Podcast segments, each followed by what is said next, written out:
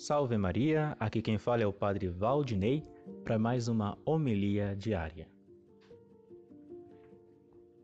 Quando se trata desta nossa vida presente, da vida do nosso corpo, não é muito difícil diferenciar um morto de um vivo. Uma pessoa viva normalmente se move, caminha, respira, seu coração bate, um morto, por outro lado, não pode fazer nada disso. Daí que, se constatamos que em uma pessoa todas essas operações, o batimento cardíaco, a respiração, estão ausentes por longo tempo, é bem provável que essa pessoa esteja morta. É assim, muito simples. Porém, quando se trata da vida da nossa alma, da vida sobrenatural, não é tão fácil distinguir. Existem mortos que parecem vivos, e existem também vivos que em realidade são mortos. No Evangelho de hoje, Nosso Senhor, falando de si mesmo, afirma: o pão que eu darei é a minha carne para a vida do mundo. O mundo parece estar vivo, tanto movimento, tantos projetos, tanto ir e vir.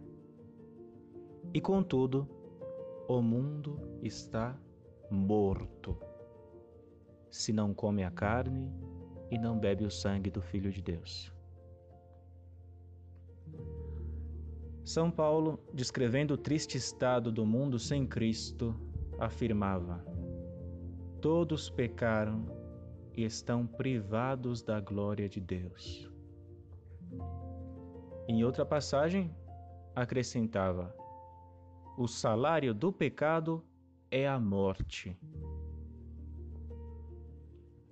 Um mundo ou uma pessoa que escolheu construir-se voltando as costas para seu Criador, pisando a lei natural, desprezando o Evangelho, é um mundo, uma pessoa morta.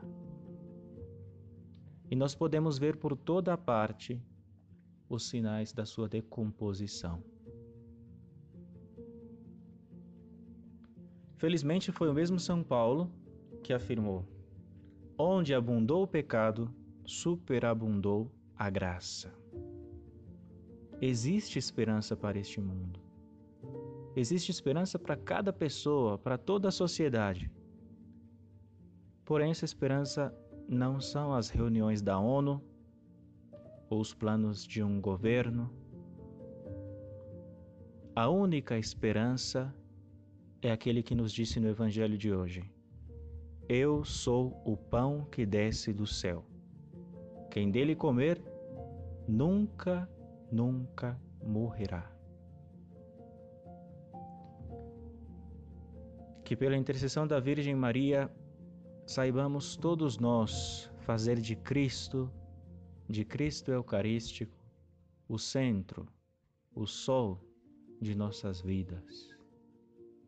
Se comemos bem a este pão que é o corpo e é o sangue de nosso Senhor Jesus Cristo, se o recebemos bem, isto é, em estado de graça, sabendo aquilo que recebemos e observando uma hora de jejum, como prescreve a Igreja, este pão produzirá em nós a vida sobrenatural, a vida divina, e a alimentará, a nutrirá até a vida eterna.